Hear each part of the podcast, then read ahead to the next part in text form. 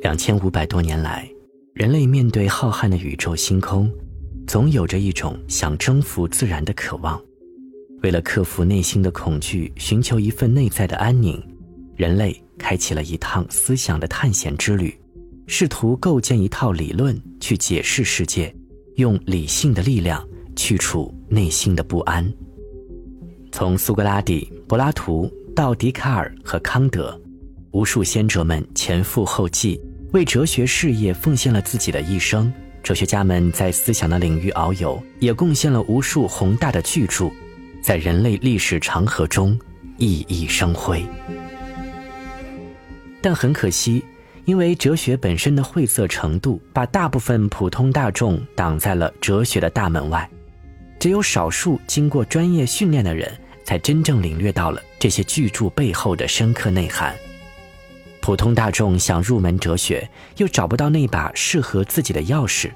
有勇气的人试图翻开康德的纯粹理性批判，一探究竟，但因为没有摸清楚康德内在的逻辑脉络，而直接死磕原著，最终反而陷入到更大的困惑当中，不禁让人产生这样的想法：哲学根本就读不懂啊！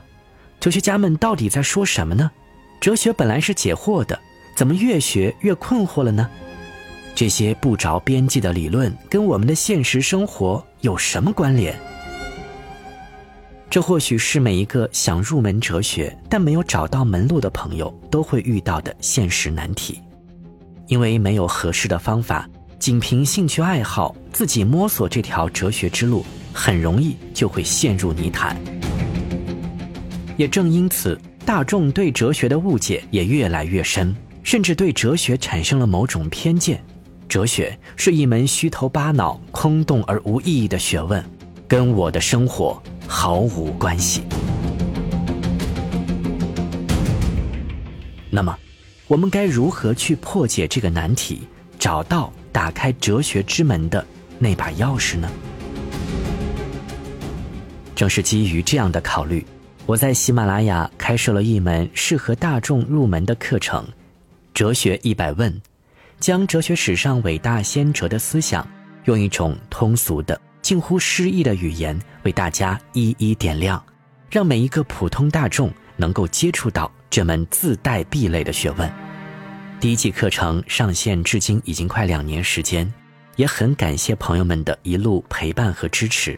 而今天我又带给大家一个好消息：《哲学一百问》第一季音频课程的所有文字稿件终于。集结出版成书，就是眼前大家看到的这本《哲学一百问》，一看就懂的西方哲学简史。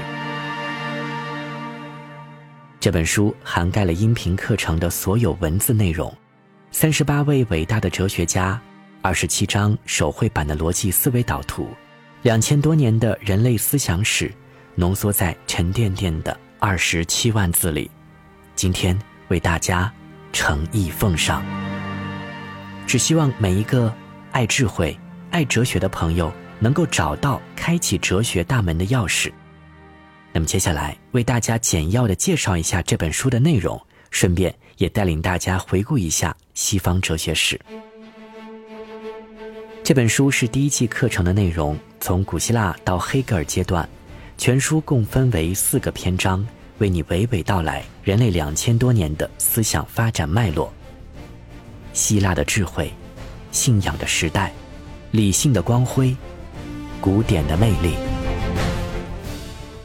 第一篇章：希腊的智慧。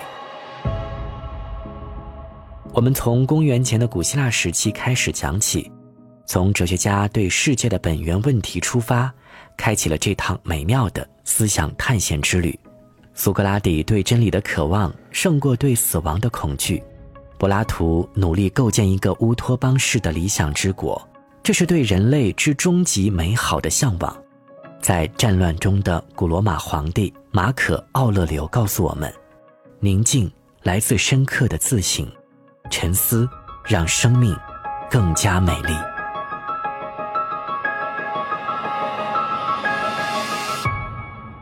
随着古希腊哲学的衰落，我们进入到了黑暗的中世纪的信仰时代。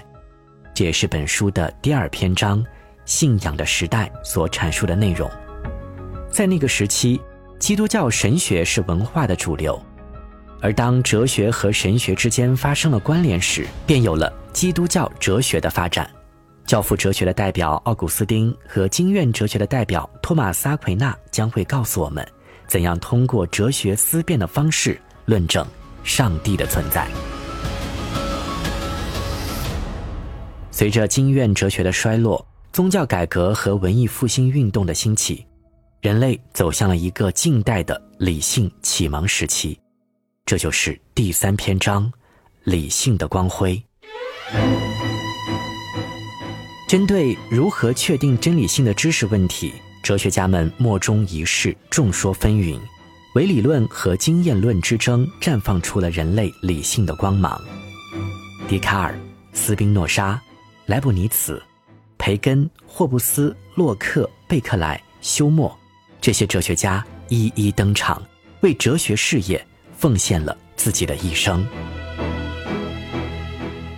终于。这场争论以各自走向死胡同而告终，而此时出现了一位重量级的人物——康德。康德好似一个救星一般来收拾这个烂摊子。这就到了第四篇章：古典的魅力。德国古典哲学是哲学史上的一座喜马拉雅山峰，因康德精妙严谨的论证。和黑格尔恢宏大气的形而上学体系而散发着永恒的魅力。康德发起了一场哥白尼式的革命，颠覆了人们固有的思维模式，从而为现代哲学的发展起到了开启性的作用。黑格尔以绝对精神称霸、大包大揽式的论证，终结了传统形而上学的道路。终于，这趟传统哲学之旅随着黑格尔而落下帷幕。